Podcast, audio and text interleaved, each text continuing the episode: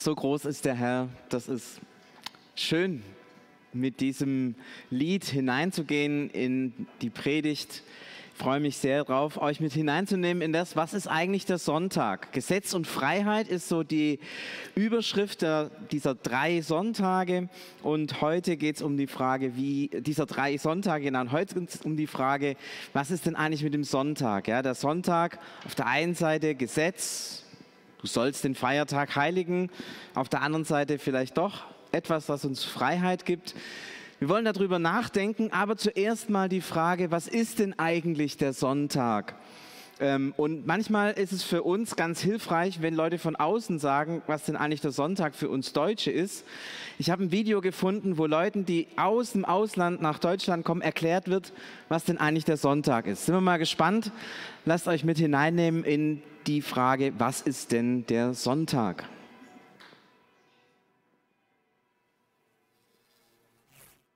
Deutsch lernen durch Hören. Ruhetag. Der Sonntag ist den Deutschen heilig. An diesem Tag wird nicht gearbeitet. Und falls doch, bekommt man auf den Lohn einen Aufschlag, die sogenannte Sonntagszulage. Sonntags haben alle Geschäfte zu. Ausnahmen gibt es nur für Notdienste und zum Beispiel Läden in Bahnhöfen. Deswegen sind am Samstag auch immer die Geschäfte so voll, weil jeder sich einen Vorrat für den Sonntag anlegen möchte. Sonntags kann man ausschlafen. Danach gehen viele Deutsche vormittags in die Kirche. Mittags gibt es oft eine besondere Mahlzeit, den sogenannten Sonntagsbraten. Früher, als noch nicht so oft Fleisch gegessen wurde, war das etwas ganz Besonderes. In den meisten Familien werden die Besuche untereinander am Sonntagnachmittag gemacht. Dann gibt es Kaffee und Kuchen. Innerhalb der Woche haben viele keine Zeit dafür, weil sie arbeiten müssen. Sonntag ist der Tag, an dem Ausflüge mit der Familie gemacht werden. Man macht eine Wanderung oder eine Radtour oder geht in den Zoo. Für manche Menschen ist der Sonntag aber auch langweilig, vor allem bei schlechtem Wetter. Sie verbringen ihn auf dem Sofa und schauen in den Fernseher oder ins Internet. Aber fast jeder Deutsche freut sich auf den Sonntagabend. Dann kommt nämlich der Sonntagskrimi. Und den lieben die Deutschen fast so sehr wie ihren Sonntagsbraten. Ja, also so ähnlich ist der Sonntag. Ich finde eine ganz gute Beschreibung, wobei man vielleicht, je nachdem, die Akzente ein bisschen anders setzen könnte. Ich hoffe, an der einen oder anderen Stelle habt ihr euch wenigstens ein bisschen wiedergefunden. Wo kommt eigentlich der Sonntag her? Was ist die Geschichte des Sonntags? Die meisten werden es wissen. Der Sonntag kommt eigentlich aus dem jüdischen, ähm, aus dem Judentum und dort ist der Schabbat, der heilige Tag, der siebte Tag eigentlich der Samstag, der Tag, an dem alle ruhen. Es ist eines der wichtigsten und entscheidendsten Gesetze eigentlich des ganzen Judentums. Eigentlich den Schabbat zu halten, ist die, die Mitte und die Substanz eigentlich jüdischen Lebens. Ich kann mich noch gut erinnern, wir waren vor einigen, ja, was ist es schon her, fast, fast zwei Jahren in Israel und sind am Freitagabend äh, nach Hause gelaufen von der Altstadt rüber in unser Hotel und in der Zeit war natürlich auch vieles, dass, dass man so ein bisschen Angst hatte, dass ähm, es ein Attentat gibt oder einen Anschlag oder irgendwas. Und während wir da also liefen, da kam plötzlich ein Geräusch, ein Ton, so ein Warnton. Mö. Wir haben gedacht, was ist das? Sirene, Bombenalarm, was weiß ich, müssen wir jetzt irgendwo hingehen? Und unser Führer ist ganz entspannt geblieben und ist einfach weitergelaufen und hat erzählt, wir waren alle so ein bisschen in Panik und irgendwann haben wir gecheckt, das war das Signal zum Schabbat. Und tatsächlich von diesem Signal an sind die Menschen immer mehr nach Hause gegangen. Die letzten Leute haben sich verlaufen. Äh, die Straßenbahnen haben angehalten, Busse sind, haben angehalten und irgendwann, paar Minuten später, war die ganze Stadt komplett auf Null heruntergefahren. Schabbat. Im Judentum eines der wesentlichsten Gebote, an diesem Tag nicht zu arbeiten Das wird ähm, sehr, sehr, sehr gründlich auch befolgt. Also arbeiten heißt zum Beispiel Feuer machen. Ja? Feuer machen darf man nicht. Wenn ich jetzt aber einen Knopf drücke, einen Lichtschalter zum Beispiel, dann mache ich ja auch Feuer, weil da entsteht ein kleiner Funken dabei. Das heißt, man darf auch kein Licht anschalten. Deswegen ist vollkommen klar, am Freitagabend, bevor die Hupe kommt, alle Lichter im Haus anmachen. Man darf ja kein Licht anmachen am Schabbat, also oder wenn ich im Hotel bin, darf ich nicht äh, einen Knopf drücken, um zu sagen, ich will jetzt in den vierten Stock. Das ist ja auch Feuer machen. Was ist die schlaue Lösung? Der Aufzug hält am Schabbat an jedem Stockwerk. Wenn ihr ein Hotel habt im zwölften Stock, müsst ihr da ungefähr eine halbe Stunde einplanen, bis der Aufzug dann ganz unten ist. Wir stehen da manchmal davor und denken, warum, warum solche Regeln? Warum muss man das so streng einhalten? Das ist doch Gott egal, ob ich da mit dem Aufzug rauf und runter fahre oder ob ich da meine Nachttischlampe anmache, um ein Buch zu lesen. Ist doch besser, die Lampe ist an, als meine Augen sind kaputt. Im Judentum ist es nicht so. Der Schabbat ist Gesetz. Jesus hat oft über den Schabbat gelehrt. Und das Spannende ist, dass er immer wieder versucht hat, von diesem, von diesem Gesetz, das manchmal so, so, so komisch und so wenig plausibel zu sein scheint, durchzustoßen auf den ursprünglichen Willen Gottes, auf das, was Gott in die Welt gelegt hat, auf die ursprüngliche Ordnung des Schabbat. In Markus 2, Vers 27 sagt es Jesus mal ganz treffend und klar zu den Pharisäern, Gott hat den Sabbat oder den Schabbat für die Menschen gemacht, nicht die Menschen für den Schabbat. Also der Schabbat, der Sabbat soll den Menschen dienen und nicht umgekehrt. Es ist kein Gesetz, das man einhalten muss und so viele Dinge äh, verzichten muss, sondern andersrum. Das ist ein Gebot, eine Ordnung Gottes, die den Menschen dienen soll, die helfen soll, die Menschen glücklich machen soll, froh machen soll, die nicht Lasten auflegen, sondern von Lasten befreien soll. Das ist der Grundgedanke vom Schabbat. Und tatsächlich merken wir, dass Jesus auf etwas zurückgreift, was schon viel früher da war. Bevor überhaupt die Menschen geschaffen wurden, hat Gott den Schabbat in die Welt gelegt. Und zwar, weil er selber, weil er selber eine Zeit der Ruhe haben wollte. In 1. Mose 2, Vers 2 und 3 heißt es, am siebten Tag vollendete Gott sein Werk, das er gemacht hatte. An diesem Tag ruhte er aus von all seiner Arbeit, die er getan hatte. Gott segnete den siebten Tag und erklärte ihn zu einem heiligen Tag. Denn an diesem Tag ruhte Gott aus von allen seinen Werken, die er geschaffen und gemacht hat.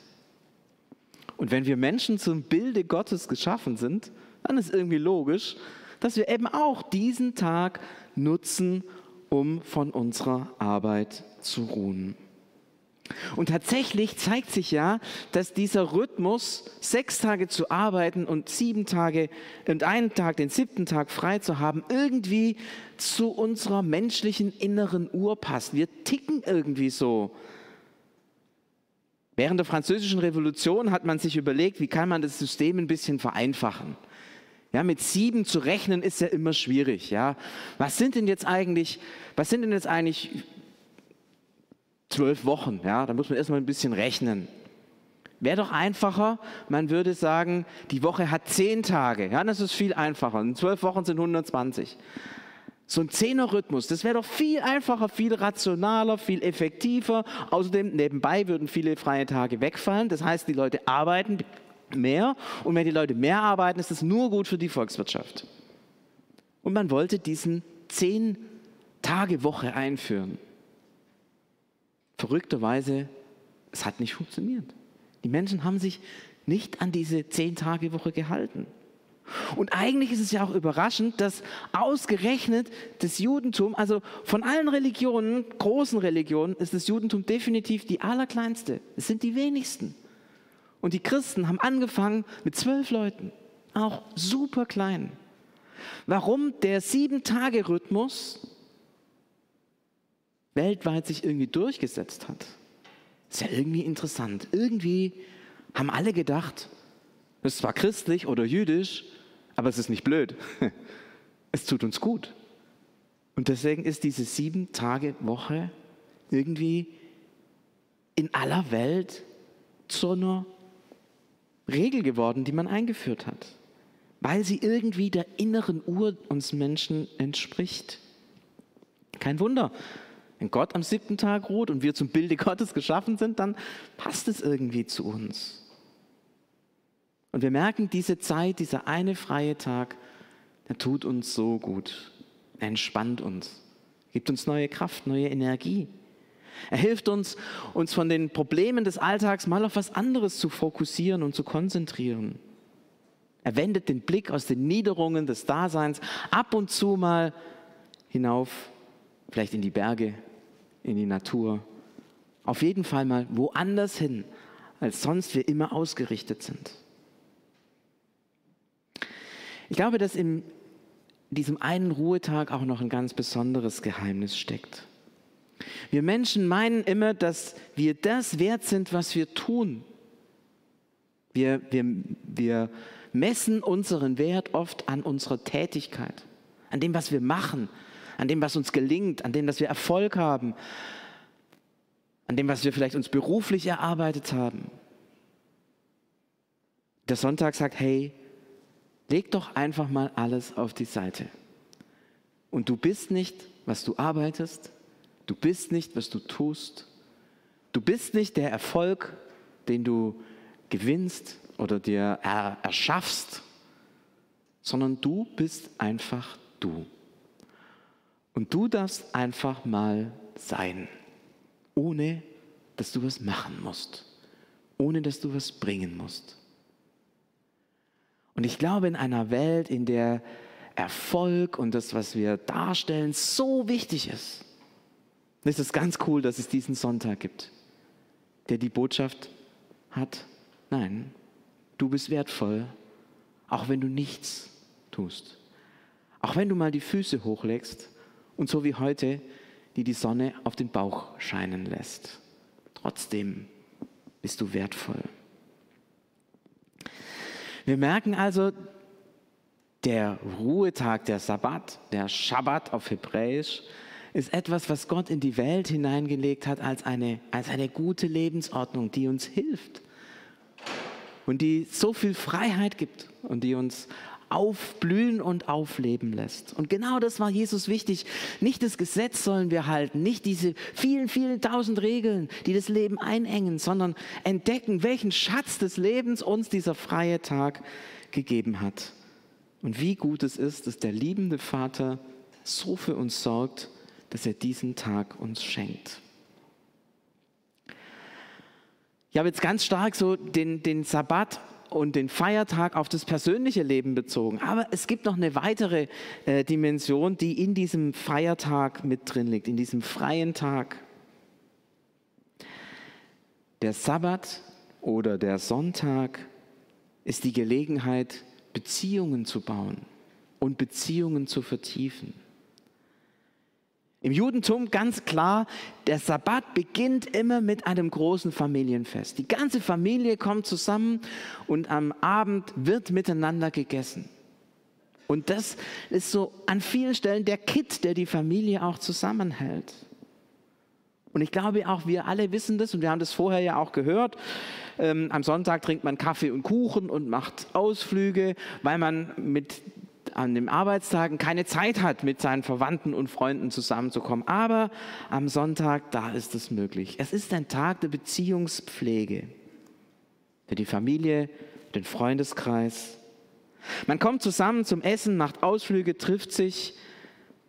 Kleine Randbemerkung, ich, mich würde mal eine Statistik interessieren, wie viele Kinder eigentlich an einem Samstagabend oder Sonntagmorgen gezeugt worden sind. Würde mich mal echt interessieren. Ich glaube, auch das ist eine Dimension. Intimität hat am Wochenende viel mehr Raum als im Alltag. Auch das gehört zum Segen des Feiertags. da habe ich schon was Kleines verraten. Im Judentum beginnt ja der Feiertag, der Sabbat, eigentlich am Abend vorher. Und ich finde, das ist ziemlich schlau. Ich habe mir das auch so vorgenommen, dass ich immer gesagt habe, irgendwann am Freitag, nach, am Samstagnachmittag will ich aufhören zu arbeiten. Da will ich nicht mehr an all die Dinge denken, die wichtig sind. Dann ist frei. Außer wenn ich predigen muss oder predigen darf, wie heute am Sonntagabend geht mir so, da kommt schon wieder, da kommt schon wieder der Alltag. Ich weiß nicht, wie es bei euch ist, da kommen die E-Mails, da kommen die Gedanken, ach, was muss ich denn morgen früh machen? Was steht denn morgen früh als erstes an? Muss ich noch hinrichten? Muss ich meine Tasche noch packen? Da kommen diese vielen Gedanken am Sonntagabend, was denn am Montag alles dann wichtig ist und was ich jetzt schon im Blick haben muss und vielleicht vorbereiten muss. Deswegen ist es schlau, das so zu machen wie die Juden und zu sagen, nee, mein Sonntag beginnt am Samstagabend. Irgendwann gegen fünf, gegen sechs, gegen sieben, je nachdem, ist Schluss. Das ist Feiertag. Ein guter Gedanke. Und ein guter Gedanke ist es auch, eine Sonntagskultur einzuführen. Das war ja der, die Idee, die hinter diesem Gesetz stand. Die Idee hinter dem Gesetz war, alle Leute arbeiten nichts, alle Leute haben Zeit und alle Leute können den Sabbat genießen. Super Idee greifen wir doch die Idee auf, nicht die gesetzliche Umsetzung, sondern die Idee. Die Idee einer Sonntagskultur in, in eurer Familie, in eurem Freundeskreis. Eine Kultur, wo man irgendwie schon weiß, wie geht es denn am Sonntag? Ja, wo man nicht vorher lang diskutieren muss, was machen wir eigentlich und erstmal verhandeln muss, wie wird der Tag zugebracht. Ja, wenn du jede Woche, jeden Sonntag verhandeln musst, wie denn der Sonntag zu laufen hat, dann sind die Sonntage ganz schön anstrengend und mit vielen Verhandlungen verbunden. Vielleicht ist es ganz gut, so eine Sonntagskultur zu entwickeln. Vielleicht auch für sich selber, wenn man alleine ist. Sonntags will ich das in der Regel so machen. In der Regel heißt in der Regel. Kann ja auch mal anders sein. Aber in der Regel will ich das so machen. Da muss man nicht mehr viel überlegen. Da macht man es einfach. Das Schöne an so einer Sonntagskultur ist, dass sie entsteht im Miteinander in der Familie. Nicht einer bestimmt, ich sage, was die Kultur ist, ja, das sind wir wieder bei der gesetzlichen Regelung, wo einer dann kommt und sagt, ich bin hier der große Chef und alle müssen machen, was ich sage. Nein, eine Kultur ist etwas, was aus dem Miteinander heraus entsteht. Wo alle sagen, ja, das ist gut, das passt für uns. Für uns ist das die richtige Art, miteinander den Sonntag zu gestalten. Und Kulturen verändern sich.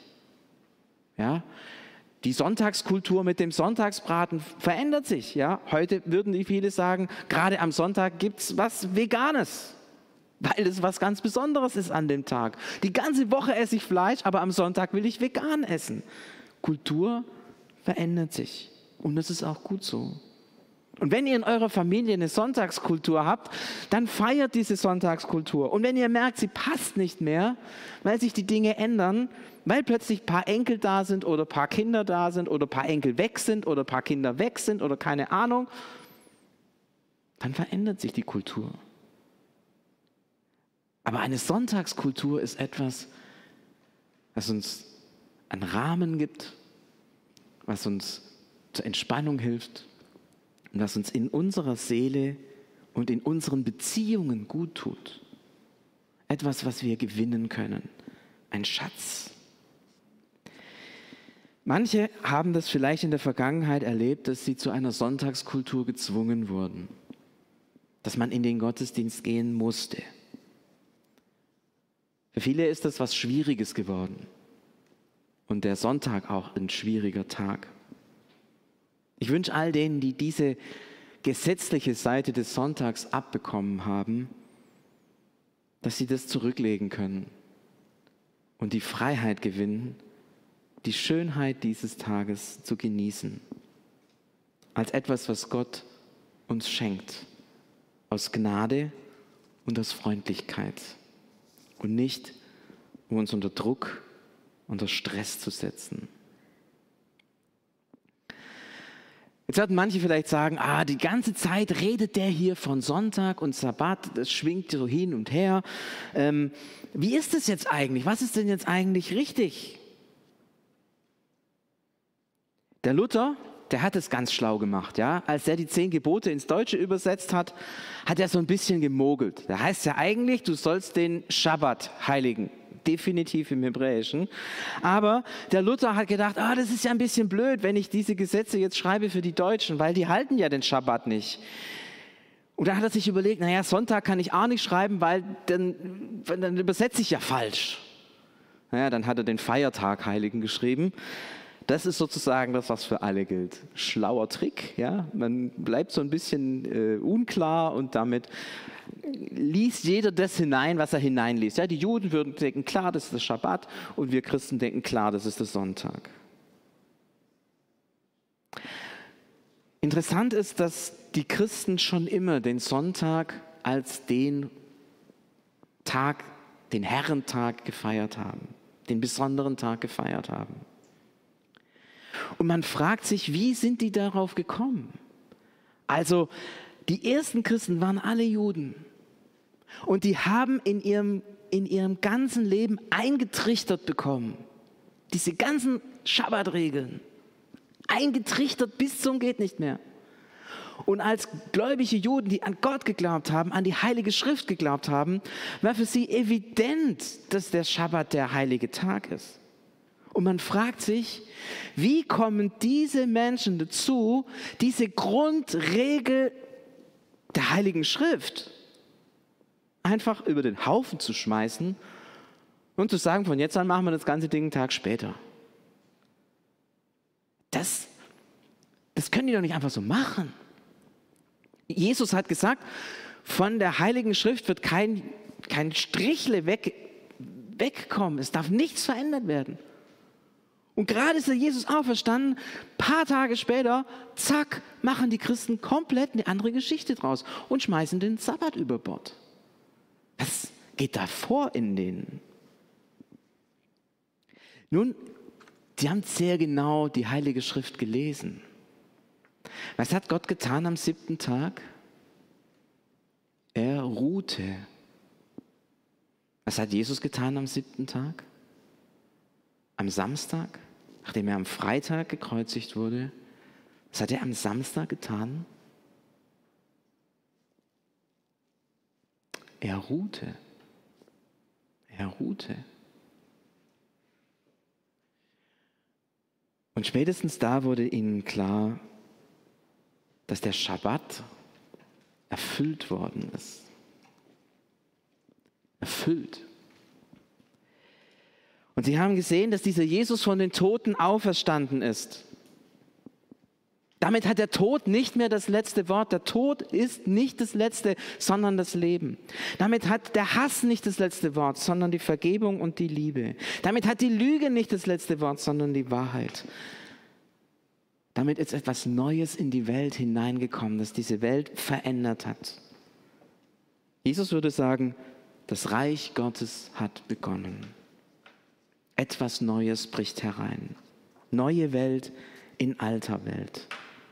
Und das das wollten die ersten Christen feiern. Das war ihr Fixpunkt. Auf das haben sie sich ausgerichtet. Und jede Woche haben sie sich getroffen und daran zurückgedacht, dass Christus von den Toten auferstanden ist. Dass der Tod nicht mehr das letzte Wort hat. Und in Zeiten von Verfolgung und von Not und von vielem, was schwer war, das war ihr Fixpunkt. Jesus ist von den Toten auferstanden. Darum gibt es Hoffnung.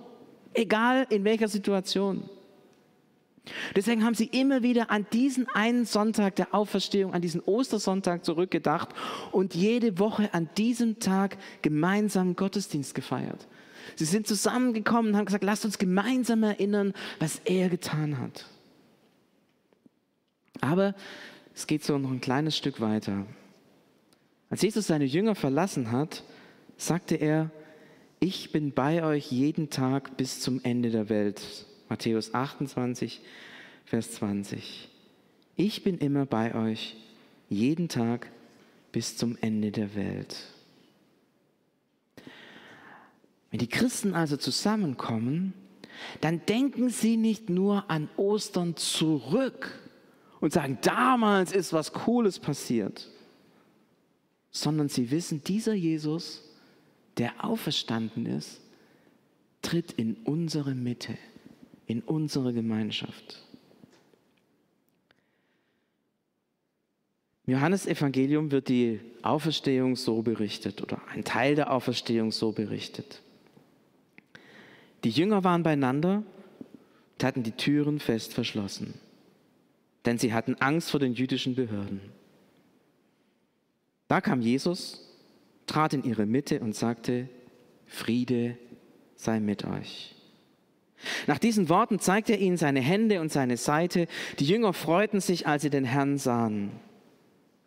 Jesus sagte noch einmal, Friede sei mit euch. Wie mich der Vater gesandt hat, so sende ich jetzt euch. Jesus tritt in ihre Mitte und sagt Friede mit euch.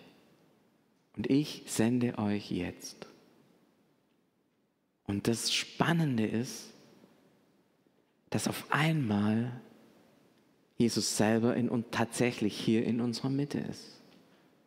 Der Auferstandene tritt in unsere Gemeinschaft, kommt zu uns, zu dir, zu mir, sagt, Friede sei mit dir und ich sende dich in die Welt. Und auf einmal ist Sonntag nicht, ich denke an was zurück, was irgendwie war, sondern Sonntag ist der Tag, an dem Jesus uns in besonderer Weise begegnen will. In dem der auferstandene Christus uns in besonderer Weise nahe kommen will, wenn wir Gottesdienst feiern. Und ich merke, was ist das für ein Geschenk Gottes? Wie gut ist Gott zu uns? Er hat den Feiertag, den Schabbat geschaffen, als einen guten Lebensrhythmus. Er schenkt uns einen freien Tag, dass wir die Beziehungen, in denen wir leben, gestalten und entwickeln dürfen und vertiefen können.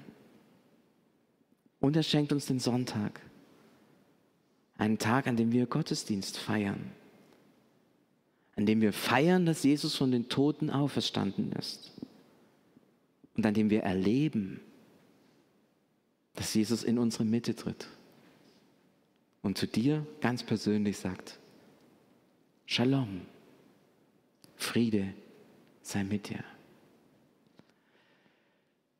Und Jesus, ich danke dir für dieses Geschenk, das du uns gegeben hast. Wir, wir entdecken, dass der Sonntag kein Gesetz ist, sondern ein, ein so großes Geschenk, das du uns anvertraut hast. Jesus, ich möchte dieses Geschenk auspacken und wertschätzen. Ich will es genießen.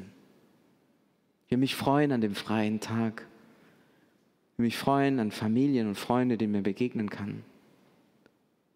Ich will mich freuen an dem, dass du jetzt hier auch in unserer Mitte bist. Ich will mich freuen, dass ich mich auf dich ausrichten kann. Und gerade jetzt in diesen Zeiten den Fokus auf das legen kann, was du sagst. Friede sei mit dir. Danke, dass wir davon leben können. Amen.